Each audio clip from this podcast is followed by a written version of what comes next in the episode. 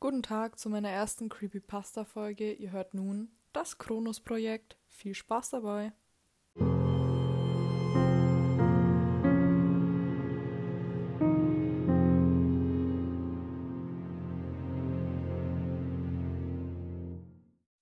Die Geschichte, die ich zu erzählen habe, bewegt sich auf einem schmalen Grat zwischen Einbildung und Wirklichkeit, so dass ich nicht sagen kann, ob sie nun wahr ist oder nur eine unglückliche Verkettung von Ereignissen, die meine Fantasie in einen kausalen Zusammenhang gesetzt hat. Auch kann ich nicht wirklich behaupten, dass mir etwas Schlimmes widerfahren sei, was meinen gegenwärtigen Geisteszustand rechtfertigen könnte, denn vorsichtig formuliert befinde ich mich, da ich diese Zeilen schreibe, in dauerhafter psychologischer Betreuung.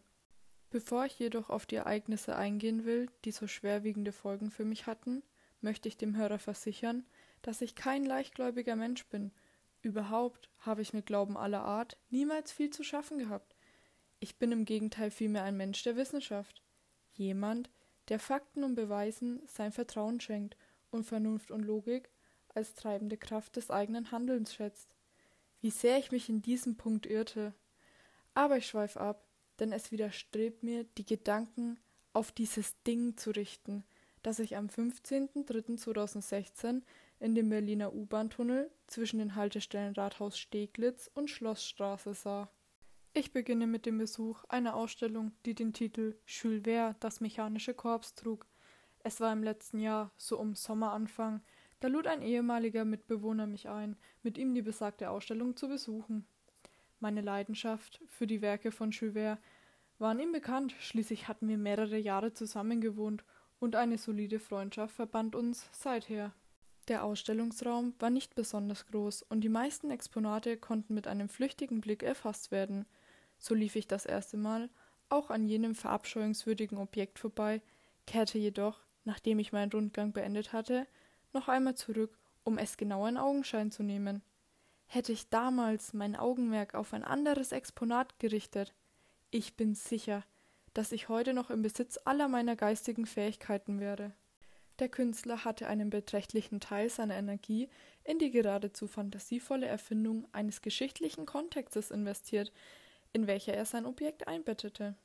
Die Geschichte handelte von einem Experiment aus den 1920er Jahren, welches die Relativitätstheorie von Einstein mittels Versuch beweisen sollte, da man sich in dieser Zeit außerstande sah, ein Objekt auf Lichtgeschwindigkeit zu beschleunigen, wollte man den umgekehrten Effekt, die zeitliche Verlangsamung, anstreben.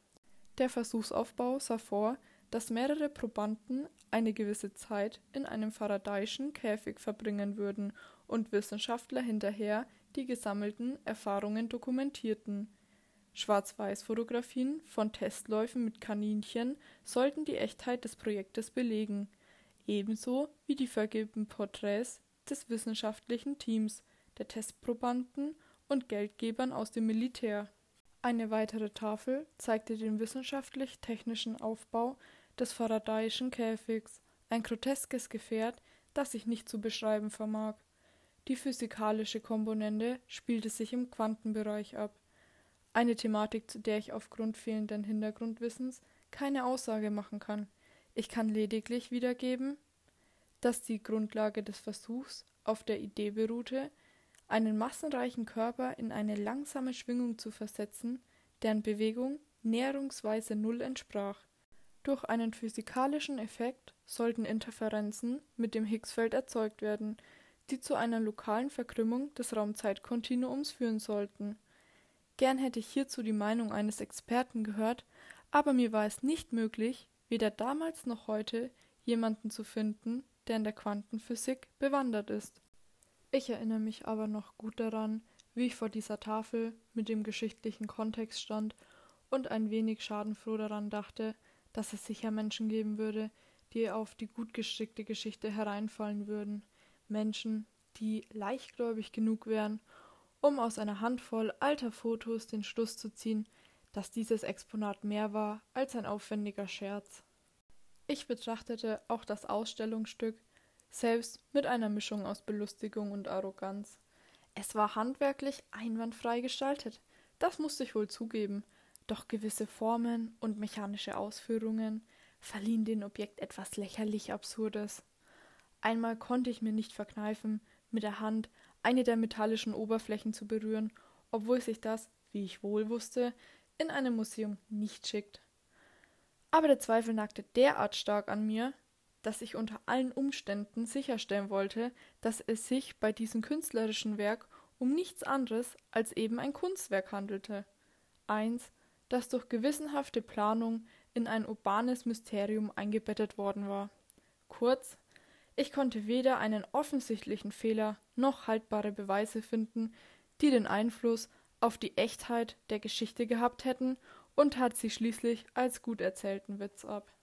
Das kurzzeitig aufgeflammte Interesse verließ mich nach Verlassen der Ausstellung wieder. Bald verflog auch die Erinnerung und ich wendete mich den alltäglichen kleinen Problemen zu, die uns heute so ausfüllen und beschäftigen, dass daneben selten Raum für Rätsel bleibt. Erst gegen Ende des Jahres erinnerte ich mich wieder daran, als die Nachrichten von einer Reihe Meldungen beherrscht wurden, die allesamt merkwürdige akustische Phänomene in Berlin behandelten. Es schien, als schreckten die Bewohner bestimmter Stadtteile regelmäßig von metallischen Knallen geweckt aus dem Schlaf. Warum ich mich in diesem Zusammenhang an eine Ausstellung erinnerte, die bereits mehr als ein halbes Jahr zurücklag, konnte ich nicht sagen. Mein logisches Denken hungerte nach Fakten und ich verwendete einige Feierabende für ausschweifende Recherchen im Internet. Ich fasse mich kurz. Ich fand nichts, was mir nicht schon von der Ausstellung bekannt gewesen wäre dieselben Erläuterungen des Experiments, dieselben Fotografien und sogar Abbildungen des grauenhaften Objekts.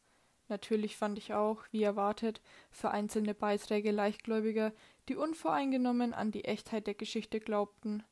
Der Vollständigkeit halber verfolgte ich natürlich auch diese Spuren ein kleines Stück, gelangte aber, wie hätte es auch anders sein sollen, nur an die üblichen Anhäufungen modernen Aberglaubens, von Aliengeschichten über Samtrails bis hin zur Weltuntergangsprophezeiung. Die Weihnachtsfeiertage lenkten meine Aufmerksamkeit auf wichtigere Angelegenheiten und meine Recherchen ruhten über den Jahreswechsel.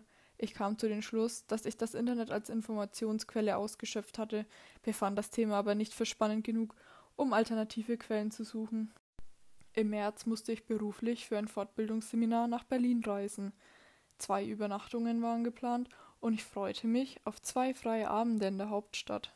An dieser Stelle muss ich gestehen, dass ich den Bericht nur ungern fortsetze. Wie es dazu kam, dass ich schließlich an der U-Bahn-Haltestelle Rathaus Steglitz landete, ist sicher nicht relevant für den Bericht. Dem Hörer sei lediglich gesagt, dass ein Seminarteilnehmer, mit dem ich lose Bekanntschaft geschlossen hatte, nach einem Abend in einer örtlichen Kneipe eine Wette vorschlug, die ich nach reichlichem Bierkonsum nicht ablehnen konnte. Meine vernünftigen Überzeugungen waren derart angegriffen, dass er mich nach kurzer Zeit zu ködern vermochte. Wäre ich nüchtern gewesen, hätte ich sicher dankend abgelehnt, ungeachtet des Spotts, den ich dafür hätte ertragen müssen. So aber hatte mein gesundes Urteilsvermögen nach einigen Bieren Schaden genommen, und angestachelt von den höhnischen Kommentaren meines Bekannten, ging ich auf diese in höchstem Maß unvernünftige Wette ein. Wir wollten zu zweit von der U-Bahn-Haltestelle Rathaus Steglitz bis zur Haltestelle Schlossstraße über die Gleise laufen. Gewinner sollte der schnellere von uns beiden sein. Mut, Furchtlosigkeit sowie Geschicklichkeit und Ausdauer würden bei dieser Wette gleichermaßen unter Beweis gestellt. Als ich mich also über Bahnschwellen laufend und stolpernd in den dunklen Tunnel wiederfand, fühlte ich mich schlagartig nüchtern. Die einzigen Lichtquellen in dieser furchtbaren Katakombe bestanden aus den regelmäßigen Leuchtschildern für Fluchtwege. Geräusche hallten gebrochen von den Tunnelwänden zurück. Der Boden war bedeckt mit einer schwarzen, fettigen Staubschicht, die das Laufen zu einem Balanceakt machten. Jeder Schritt vermochte sich in eine Rutschpartie zu verwandeln, an dessen Ende man schmerzhaft auf die Bahnschwellen stürzen konnte. Die Luft schmeckte metallisch und kratzte trocken in der Lunge. Nach wenigen Metern war ich bereits völlig außer Atem und hechelte hinter meinem Bekannten her, der souverän seinen Vorsprung ausbaute. Ich schämte mich ungeheuerlich für diesen Leichtsinn und hoffte, dass auch späte Besonnenheit für einen guten Ausgang aus diesem Unsinn beitragen konnte. Ich dachte nicht eine Sekunde länger daran, diese Wette gewinnen zu wollen. Mein Bekannter hingegen legte sich mächtig ins Zeug und rannte blind in die Dunkelheit voraus. Ich hörte das Echo seiner Schritte von den Wänden hallen.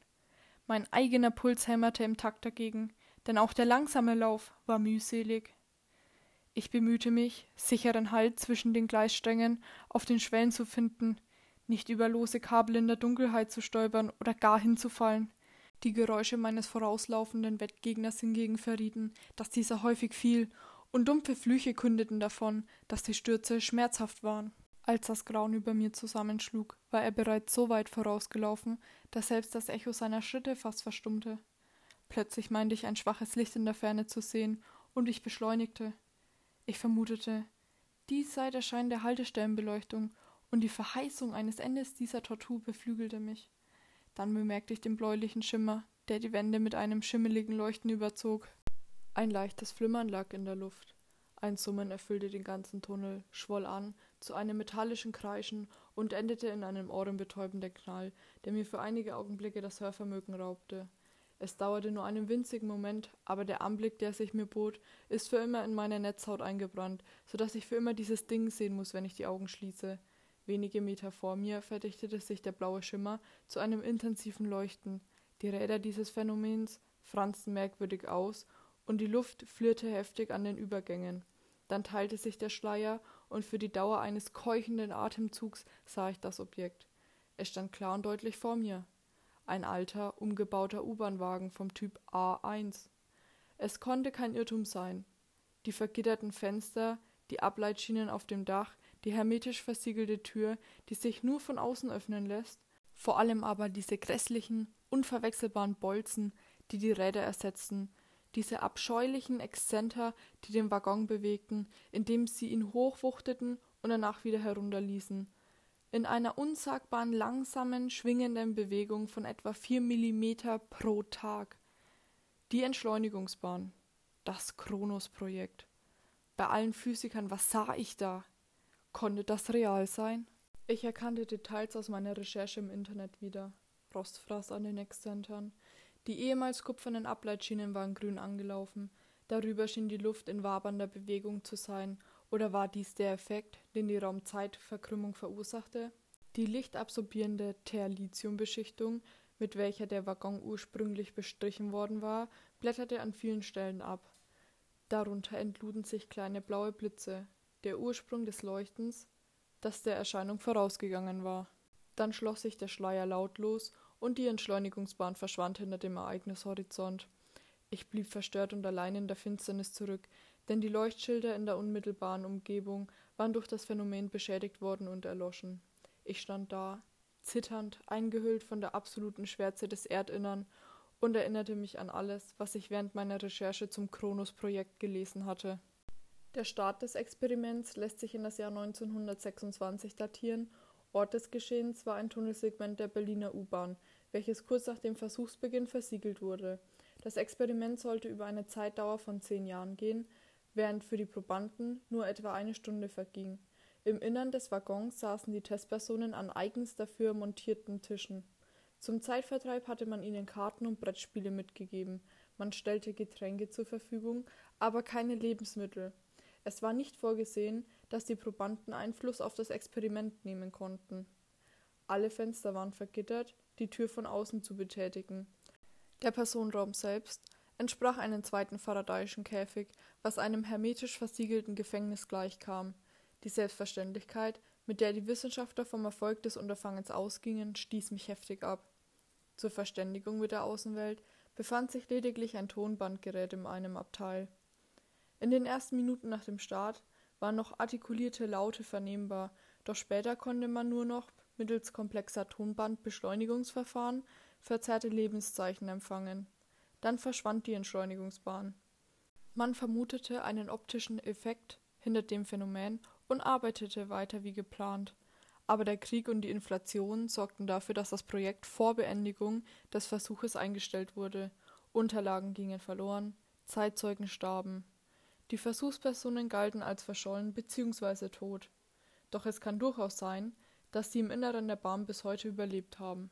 Acht Menschen, die in der Zeit verlangsamt in einem winzigen Bahnabteil sitzen, ohne Kontakt zur Außenwelt. Acht Menschen, die seit 1926 an einem Experiment teilnehmen, an das sich heute niemand mehr erinnert. Sollte das Projekt erfolgreich gewesen sein und die Probanden noch wohlauf, dann wären für sie seit Beginn des Versuchs etwas mehr als sechs Stunden vergangen. Fünf Stunden mehr als ursprünglich ausgemacht. Wie mochten sie wohl darauf reagiert haben, als sie feststellten, dass das Tonband nicht mehr zur Verständigung taugt und die ausgemachte Zeitspanne überschritten ist? Würden sie panisch werden, klaustrophobisch? Würden sie versuchen, mit Kronkorken der Getränkeflaschen die Fenstergitter zu bearbeiten, in der Hoffnung, sich irgendwie befreien zu können? Wer würde sie sonst befreien? Wer könnte sie befreien? Ein ungewisses Schicksal trägt sie immer weiter in die Zukunft, auf einer versiegelten Strecke zwischen Rathaus Steglitz und Schlossstraße. Und ausgerechnet mir musste die verfluchte Entschleunigungsbahn erscheinen, mir, dem Verfechter der Wissenschaft, dem logisch Denkenden. Ich war ein Narr gewesen. Stoßen Logik und Vernunft nicht allzu oft an ihre Grenzen? Bei Schrödingers Katze. Gibt es nicht noch genug Rätsel in der Wissenschaft, die wir lösen müssen, bevor wir uns in der Welt sicher fühlen dürfen? Ich bezweifle, dass dieser Tag je kommen mag. Einzig Unwissenheit ist die Antwort. Nur ungebildete Unwissende können den Frieden empfinden, der mir auf ewig versagt bleiben wird. Denn ich weiß jetzt, dass alles wahr ist. Ich allein kenne den Grund, warum Nacht für Nacht die unbescholtenen Bürger Berlins von einem Knall geweckt aus dem Schlaf gerissen werden. Ich werde niemals wieder einen Fuß in die Hauptstadt setzen und ich weigere mich, jemals wieder mit der Bahn zu fahren. Wer kann schon mit Gewissheit sagen, was zu unseren Füßen unter der Stadt vor sich geht, welche geheimen Experimente und Versuche in stillgelegten Tunnel und Stollen unter uns weiter existieren, obwohl die Wissenschaftler, die sie ins Leben riefen, längst zu Staub zerfallen sind. Wie viele Versuchspersonen verloren und vergessen in geheimen Kammern unter der Erde für die Wissenschaft getestet werden obwohl niemand mehr da ist, ihre Ergebnisse zu notieren. Nein, ich wage nicht, mir das auszumalen. Zu schrecklich war der Anblick der Entschleunigungsbahn in jener Nacht alleine in den U-Bahn-Tunneln. Das grausame, metallische Kreischen verfolgt mich im Schlaf. Ich sehe den verfluchten Waggon auf seinem vorgeschriebenen Weg unendlich langsam vorankriechen. Beladen mit acht Menschen, die dazu verdammt sind zu warten, bis jemand kommt und sie befreit. Hier endet mein Bericht. Der Hörer soll selbst entscheiden, ob ich nun das Opfer meiner Einbildung geworden bin oder tatsächlich etwas gesehen habe, das besser nicht existieren sollte. Ich rate davon ab, eigene Nachforschungen in der Sache anzustrengen, denn mich haben die Erkenntnisse in eine bedauerliche Lage gebracht. Was aus dem Bekannten geworden ist, der so weit vorausgelaufen war, weiß ich nicht. Ich habe ihn nie wieder gesehen und ich möchte mir vorstellen, dass er die Haltestelle Schlosspark wohlbehalten erreichte, eine Weile auf mich wartete und unverrichteter Dinge nach Hause ging.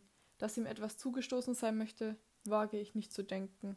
Ebenso habe ich keine Ahnung, welche Absichten jenen Künstler bewegten, dieses grauenhafte Objekt nachzubauen und mit der Geschichte an die Öffentlichkeit zu gehen. Die Möglichkeiten für eine Recherche stehen mir leider nicht mehr zur Verfügung. Vielleicht ist das auch besser so. Ich weiß bereits genug und dieses Wissen ist mir nicht gut bekommen. Ich wurde erst am nächsten Morgen von einem Gleisarbeiter der Frühschicht gefunden. Man erzählte mir, ich hätte völlig verdreckt und unterkühlt, mit weit aufgerissenen Augen in einer gemauerten Nische neben den Gleisen gehockt und die gegenüberliegende Wand angestarrt. Ich sei nicht ansprechbar gewesen, und man entschied nach kurzer Beratung, dass ich wohl in einer Psychiatrie am besten aufgehoben wäre.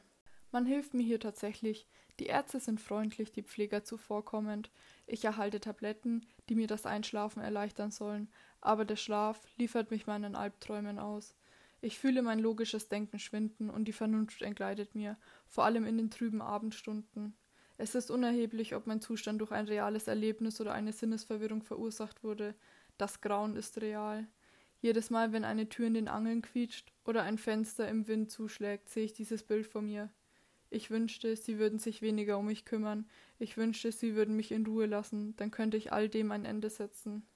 Ich halte dieses Bild in meinem Kopf nicht mehr aus. Die Vorstellung von acht Menschen, die in Panik gegen die Wände ihres Gefängnisses hämmern, unwissend, dass sie sich in einem versiegelten Tunnel, tief unter der Erde und verborgen hinter einem Ereignishorizont, niemand je hören wird.